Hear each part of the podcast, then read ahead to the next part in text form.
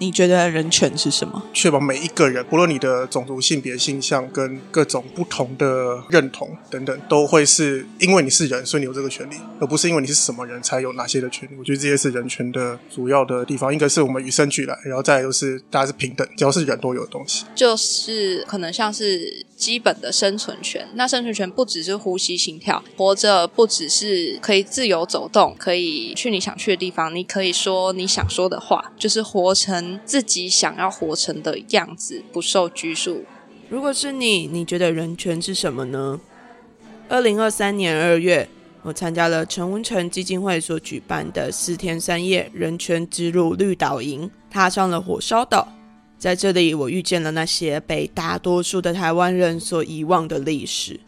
当初是怎么知道这个营队的呢？这个是呃跟我一起参加的朋友介绍，就是我们同组的韩亮宇。那我们当时候是先看了《流马沟十五号》，因为我们平常就会一起看一些转型正义的一些电影，包括韩国的或者是德国的。那记得可能好像是十月多的时候吧，然后就看了一个韩国的劳权电影，是一个动画。然后看完之后，就是我那时候觉得非常感动，就是我那时候就反复看了两次吧，就是短暂时间看了两次，然后后来就回来之后就跟永存讨论说，哎，台湾有没有什么转型正义的电影？然后后来查，哎，《有零八沟十五号》好像刚好要上映，所以我们就去看。所以也是就是因缘际会啊，不然我可能也不知道这个地方。嗯，我会参加这个活动，主要是因为我自己会蛮怕忘记这段历史的重要性，所以会定时关心这个议题。那主要透过参加活动或是分享心得，比较会在意的是让那些可能比较不熟悉这个议题知道有这件事。然后希望他们可以多花一点点心力来关注这边。当初是在 IG 上看到有人发这个参访型的，嗯，会参加一个很大的动力之一，是因为看到前辈也会一起分享。我是在朋友的脸书上看到的，之前就知道这营队啦，可是就对了一下时间，刚好可以参加，我就来了。我自己是从大学就知道这个营队，因为哦，我们学校的话就是还蛮多学长学弟妹都会来参加这个营队，只是当时比较没有机会，主要是家里缘故，比较没有机会来。现现在就哦来这里。至于我自己为什么想要参加呢？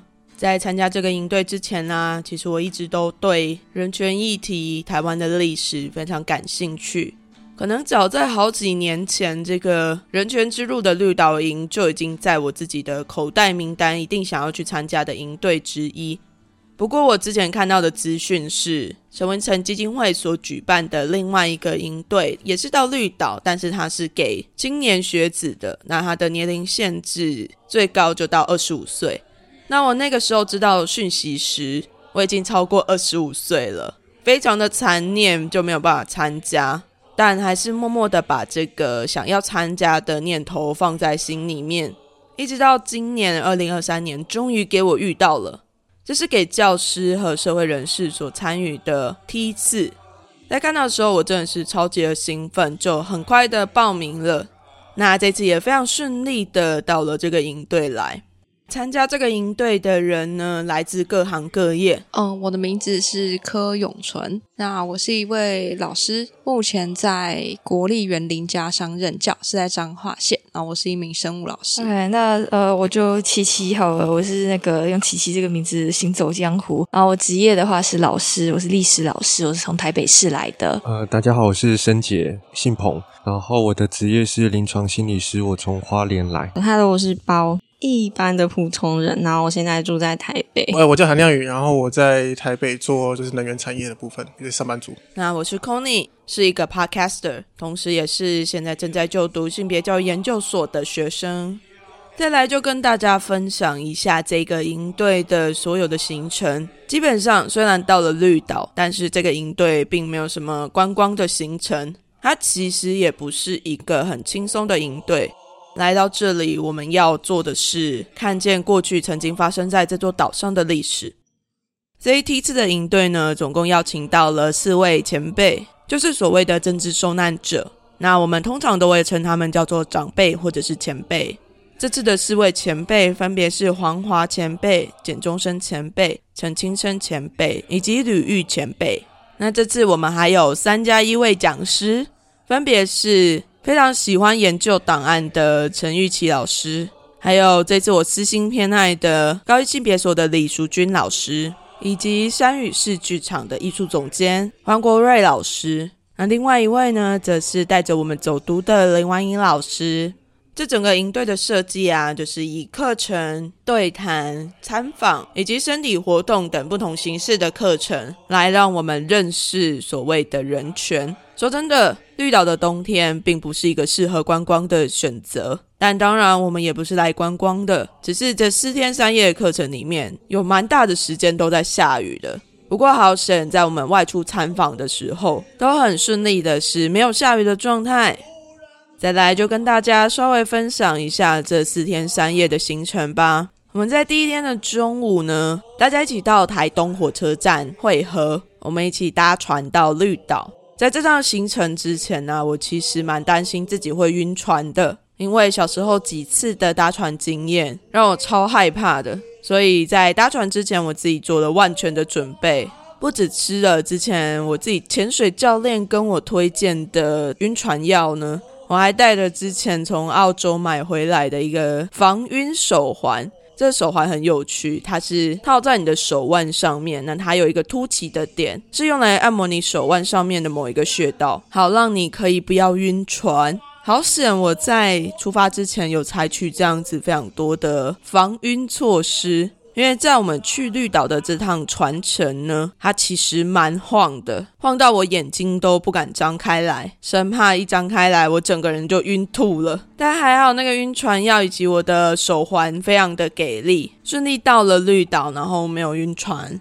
到绿岛的时候呢，差不多是三四点，但是我们的课程其实安排的非常的紧凑。我们刚到绿岛的住宿，休息了大概二三十分钟之后呢。就马上到了绿岛人权园区里面一个演讲厅，就是我们日后四天三夜都会一直待着的上课的地点。第一堂课呢，就是由陈玉琪老师为我们带来的。关于威权统治与白色恐怖的基础课程，虽然说是基础课程，但其实会来参加这个人权营的人，大部分应该对于白色恐怖这件事都有一些非常基础的了解，至少应该不会把白色恐怖跟二二八事件这两个时期搞混了。所以其实也没有那么基础啦。老师讲的更多是关于当时白色恐怖的一些军事审判的方式啊、流程啊，还有当时的警总是如何监控。控所有的受难者，那这些受难者们如何活在令人非常恐惧的时代里面？虽然我自己之前就有听过非常多关于白色恐怖与二八事件的内容，但是经过老师这样子比较有系统性的解释之后，还是会对当时所谓的人权迫害这件事情感到非常非常的压抑。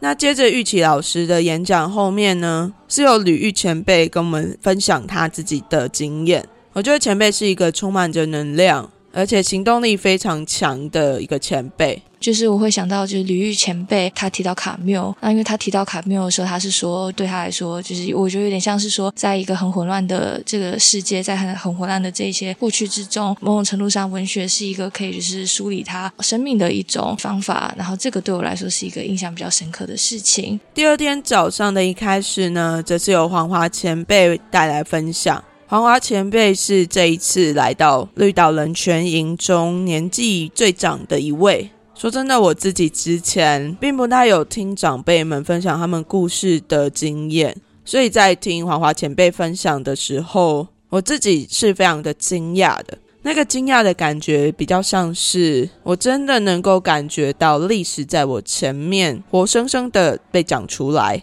白色恐怖的这些事情，它不是只有留在课本上面、纸本上面、文本里面的东西，而是真的存在在你面前的这个人身上。同时呢，我自己也感觉到历史正在凋零，因为在黄华前辈分享他的故事之前呢，我们有先放了黄华前辈之前的影片。虽然前辈现在的身体还算硬朗。但也感觉得出来，他的讲话的语速啊、语调啊，可能就没有办法像之前一样非常快速而且清晰。是真的可以感觉到时间在长辈们身上的作用力。长辈们目前就是年纪较大，然后可能就逐渐凋零，然后生命消失的速度就是很快。但是他们对我们来说，就是现在仅存的受难者长辈们是很珍贵的文化资产。所以我觉得就是这种机会，就是举办一次就会少一次的机会，所以蛮珍惜可以跟前辈面对面交流的机会。那除了长辈们直接在营队所有人面前的分享之外呢，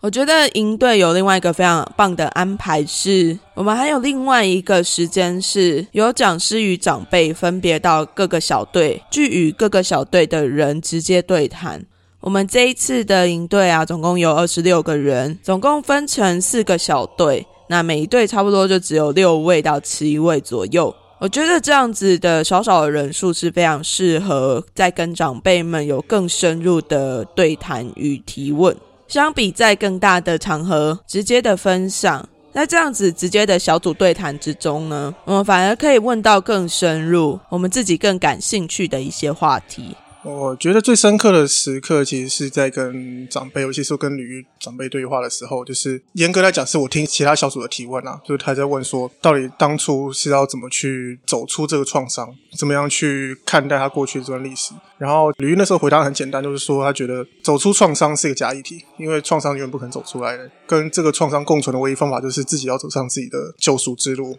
那没有办法去真的走出创伤，你只能想办法跟他共存。我觉得这是非常有智慧的一个想法。接在前辈后面的是淑君老师，也是我自己非常偏爱的一个老师。当然，也是因为是性别研究所的老师嘛，我自己就超有兴趣的。那老师这次带来的是白色恐怖时期的女性图像。我很喜欢老师说故事的方式，之前就有参加过女书店邀请淑君老师来讲关于白色恐怖时期的一些左翼女性的思想。我觉得在老师的分析之下，那些白色恐怖时期之下的女性们好像都活了起来。我们也可以看见，在监狱里面的女性跟男性有什么样不同的身体经验。我自己觉得，发现这些故事是非常重要的。虽然白色恐怖中遭到判刑的女性受难者比例是相对比较少的，而对于受难者来说，更多的是监狱外面的囚犯，有可能是政治受难者的家属。那这些家属也是另外一种受难者。这些身体经验，还有淑君老师更系统性的把他们谈出来的时候，我觉得身为女性的我，拥有女性身体的我，对于这样子的故事是非常有共鸣的。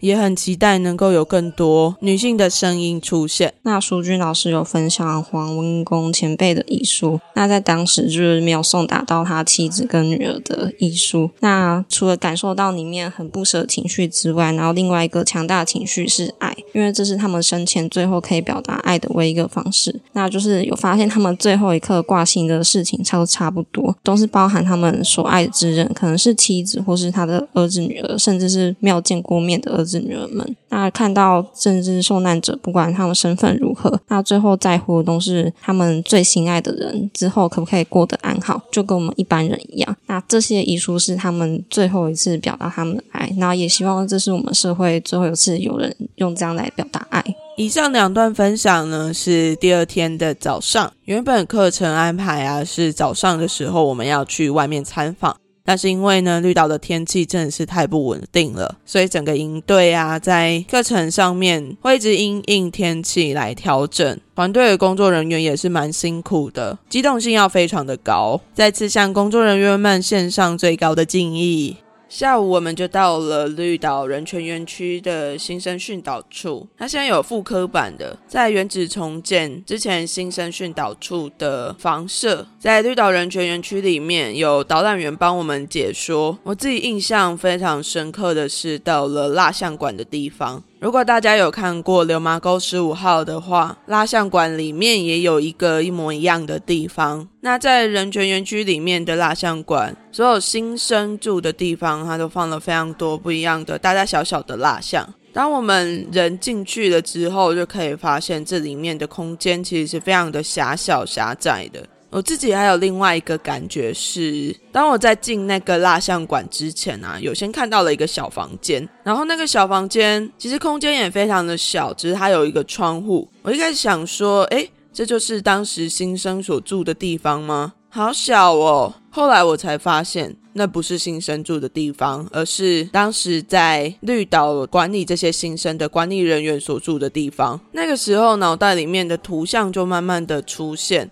我也会非常的好奇，说真的，当时那些管理人员在绿岛的时候，他们可能也是另外一种的受害者。或许有当时政权给他们的权利，但其实管理人员所住的地方所拥有的资源也不是那么的丰沛。当然，我指的是一些比较基层的管理人员啦。高层的我就不确定了，但是他们在身为加害者的同时，会不会他们其实也是某种程度的受害者呢？我觉得在那个时代，大家的身份都是非常复杂的、多重交织的。或许我们现在会觉得他们看似非常有权利，但也有可能在那个时候，他们也是被用更合理的手段关押起来在绿岛的人类。那当然也不是在为他们的行为脱罪，或者是说要帮他们说，哎，他们做的这件事情是好的、不好的。本来人类就没有办法用对或者是错、好的或者是不好的来一分为二。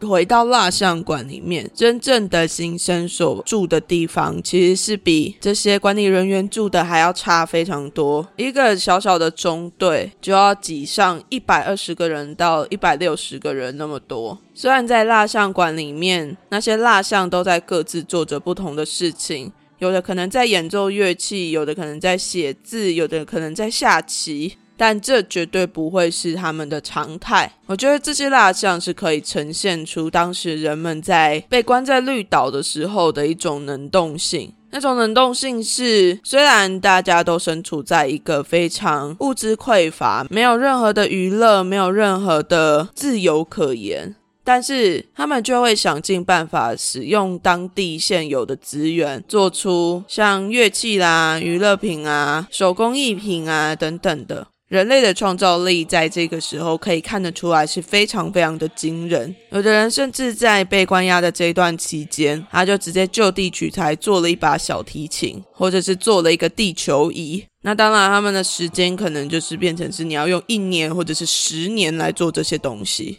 现在的我们可能非常难以想象，在那么困乏的时刻，人们到底可以怎么生活。那我觉得在绿岛人权馆这边，你真的会看见人们非常强大的创造力。只是在刚刚的描述之中，我们比较少提到的是很多的酷刑。在绿岛还是有非常多的碉堡，在流麻沟十五号里面也有拍摄出来，就是当人们被关进去碉堡里面的时候，他其实是生活在一个非常非常密闭，可能对于人类的精神压力上面会造成非常大的损害跟影响。当然，还有很多不一样的酷刑都还是在这个地方被实行，甚至有很多人是没有办法活过这个被关押的期间。因此，有很多来了绿岛却没有回去的前辈们，他们都被埋在绿岛的一个像公墓的地方。那我们现在就会称那个地方叫做十三中队，因为在绿岛里面总共有十二个中队，剩下的没有挺过去的人，他们就去了十三中队。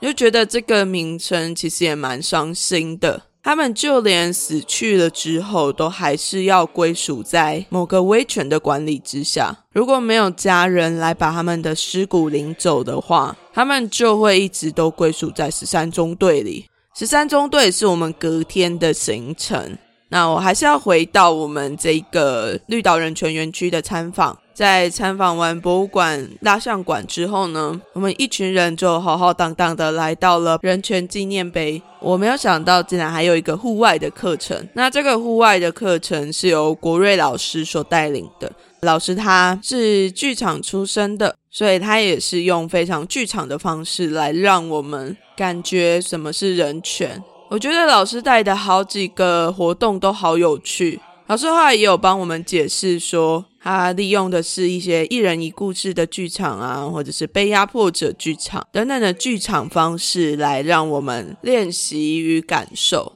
我自己还蛮 enjoy 在整个练习里面，因为不只可以跟营队的伙伴们一起互动，而且因为人权纪念碑，它就位在海边，在那边跑跑跳跳的同时，还可以一直听到海浪声，是一个非常舒服的感觉。下午的行程其实蛮累的，因为我们一直都在外面跑跑跳跳、走走逛逛。不过真的是蛮充实的，用自己的脚去踏过这块土地上面这些前辈们曾经待过、受难过的地方，这是一个非常真实的经验。那第二天的晚上呢，跟我们分享的前辈是简中生前辈。我觉得简中生前辈和前面两位分享的前辈吕玉前辈跟黄华前辈所分享的内容蛮不一样的。就是我印象还有蛮深刻的是，就是昨天简杯在聊到说，有人问简杯说有没有认识同个时期认识哪一些难友这样子，然后那个时候吕玉前辈就说他是冤的，所以说就是我们都不认识他啦。然后就说就是其实像是他们自己的话，本身就他会认识黄华，是因为就他们就是做这一些事情的人。因为吕玉前辈跟黄华前辈他们本身是真的蛮是反动分子的，但是简中生前辈他比较是被冤枉的。他甚至也不知道说自己为什么要被抓进来，就傻傻的什么都不知道，就被关了很长的冤狱。但我想，像简中生前辈这样子的人，绝对不在少数。在当时威权统治的体制之下，宁可错杀一百，也不愿意放过一个的这样氛围之中，有非常非常多的人是根本就不知道自己为什么被抓，就被用各种欺骗、强迫、刑求的方式来取得他们不情愿的口供，以此来将这些受难者们定罪。是一件非常非常恐怖的事情。不过在听简中生前辈讲他自己的经验的时候，我觉得蛮惊艳的。会说惊艳，是因为简中生前辈他讲话其实蛮有喜感的。那他在讲述的过程之中呢，我觉得好像监狱里面的人都是一个非常鲜活的形象，每个人都还是有他的七情六欲在里面。或许在监狱里面是很辛苦的，但是简中生前辈在讲述的时候，他把那个辛苦的地方讲得非常的有趣。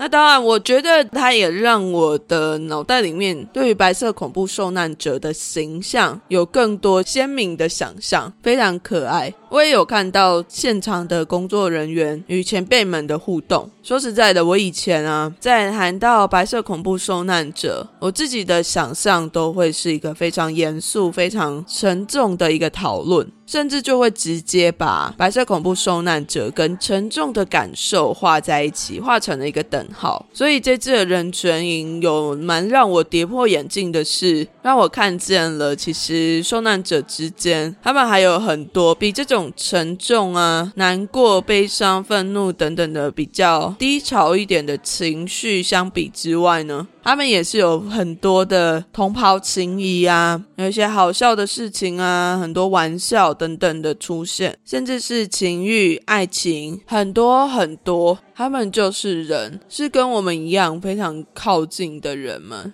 我觉得意识到这件事情是非常重要的。因为当我们能够真的理解到，原来对方也是人，跟我们一模一样的人，我们才能够去共感、同理，才能够真正的去感觉到说，哎，原来这就是人权。原来我们要争取的，不过是要让所有人和我们自己能够享有一样的权利而已。对我来说，是一个非常非常宝贵的一个感受。好啦，那再来，时间到了第三天的早上。第三天早上是由我们能言善道的陈清生前辈听到陈清生前辈的分享。前辈是一位马来西亚的侨生。那他在念书的时候，莫名的某一天被抓走，抓走之后呢，就陆陆续续关押。其实他就是这一次啊，然后就是关押了可能有十二年吧。他当时被捕入狱的时候，他就只是来台湾念书而已，结果念个书就被抓进去了。甚至这样子的经验影响到非常多他出狱之后的生活。他跟其他可能黄华或吕玉前辈不太一样，就是他真的没有做什么事情。其他的前辈都说自己是真的有意图，不是被冤枉的。但是这个陈清生前辈，他是真的被冤。冤枉的这个故事，就是在搭船来绿岛之前就已经在手册上看到。但是陈金生前辈的演讲的很开始的地方，他就讲述了一句话，他就说，因为他后来的工作去到世界各国很多地方，但他最后还是决定回到台湾，因为他觉得台湾是一个最安全的地方。然后当他讲出这句话的时候，我就有一股很强大的感觉，就会觉得说，这个人他明明在这里遭受了这么恐怖的事情，但是他居然觉得这里是一个最安全的地方。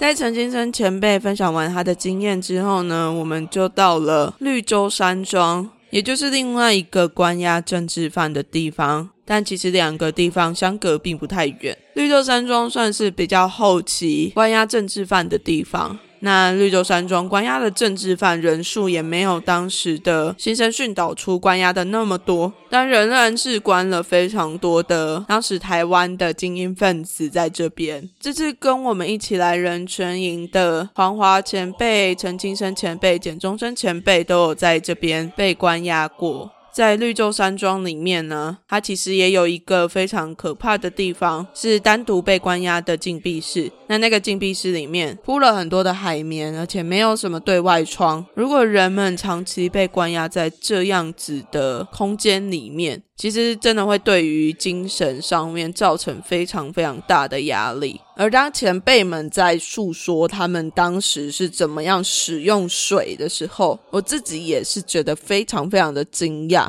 因为他们在非常小的房间里面只有一个马桶，那他们吃饭要洗碗要上厕所怎么办？他们就是把他们的碗塞在蹲式马桶的口里面，然后再放水储水起来。大家可以洗碗啊，做一些水的使用。所以前辈们都会说哦，我们都会把马桶刷的特别干净，因为那是他们要吃东西、洗碗的地方，还有可能有做一些盥洗的水，都是要从马桶那个出口出来的。非常难以想象的一个画面，在这样子的描述之中，你就可以知道当时的环境。虽然说前辈们都讲的一派的轻松，但那些环境对于一个人来讲，其实是非常糟糕的环境。在参观完了押房，就是关押犯人的牢房之后呢，由陈清生前辈带我们到当时的会客所，为我们解说一下这里的故事。比较印象深刻是马来西亚的乔森陈清生前辈，他在看守所的会客室里头告诉我们，他妈妈隔了十年之后，终于有机会来看他。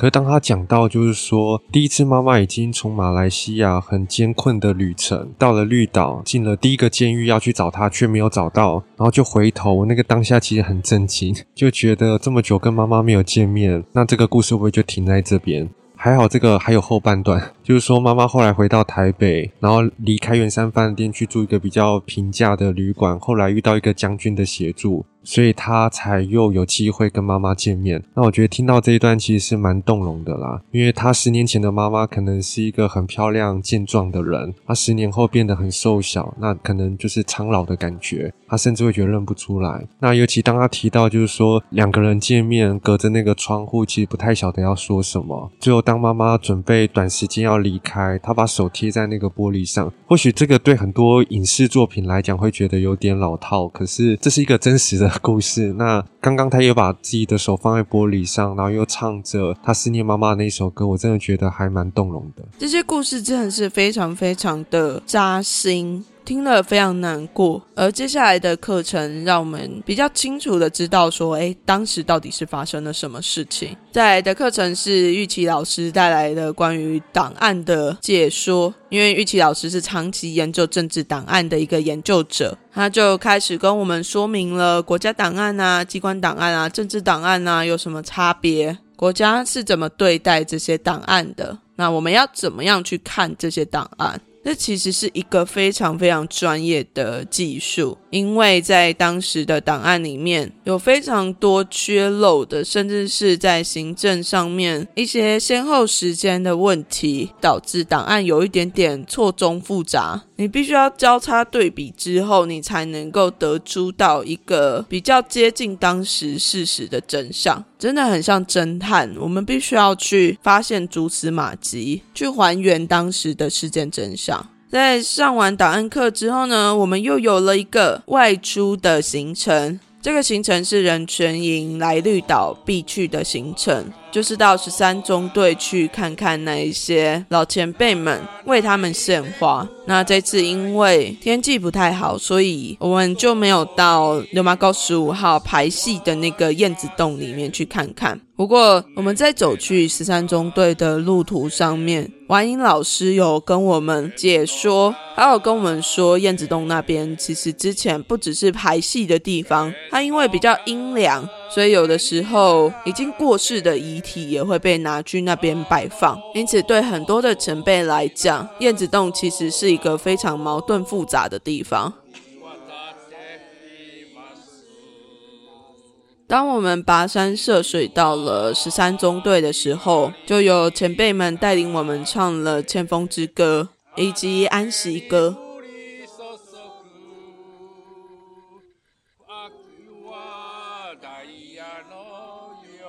借此来告诉这些长眠在此的前辈们，让他们知道我们一直都有在纪念他们，我们也没有忘记这段历史。在唱完歌之后呢，所有学员就分别拿着花到墓前放下我们的花朵，白色的玫瑰花，来纪念这些前辈们。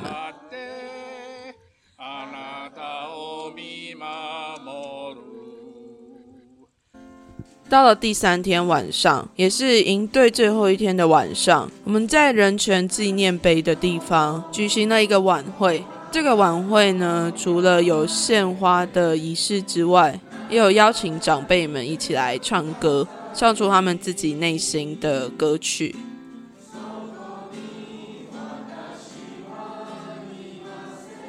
最后则是由我们小组各自分享、各自讨论，我们自己在这个人权营中学习到了什么。在分享的时候，我的情绪变得非常的高涨。我从以前就意识到这个状况。当我自己在面对人权议题的时候，我往往会感觉到自己非常的渺小。在面对这些过去非常恐怖的历史，曾经发生在这些人们的身上，我会感觉到心痛。难过，但我不知所措，因为这样的迫害的事实好像非常非常的大，非常非常的强烈到我感觉我无能为力。在这样子巨大的伤痛之前，我好像就只能哭泣，什么都做不了。但也因为这样子的渺小的感觉，所以我就很努力的去当了很多的志工，看了很多的东西，学了很多的东西，甚至我自己在做 podcast 的时候。我也是持续不断的在谈关于人权的事情，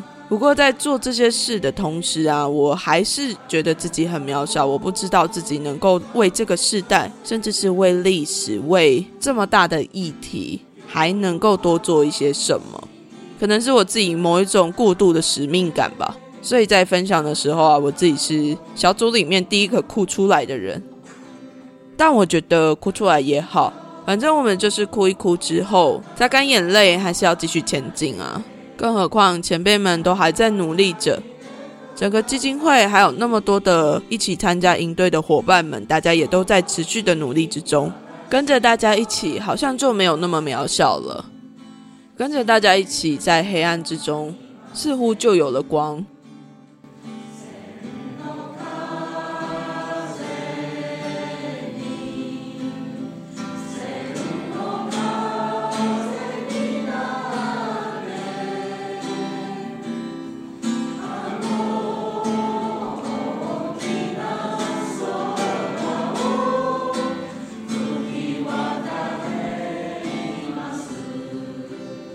觉得这是一个关于连接与传承的一个应对。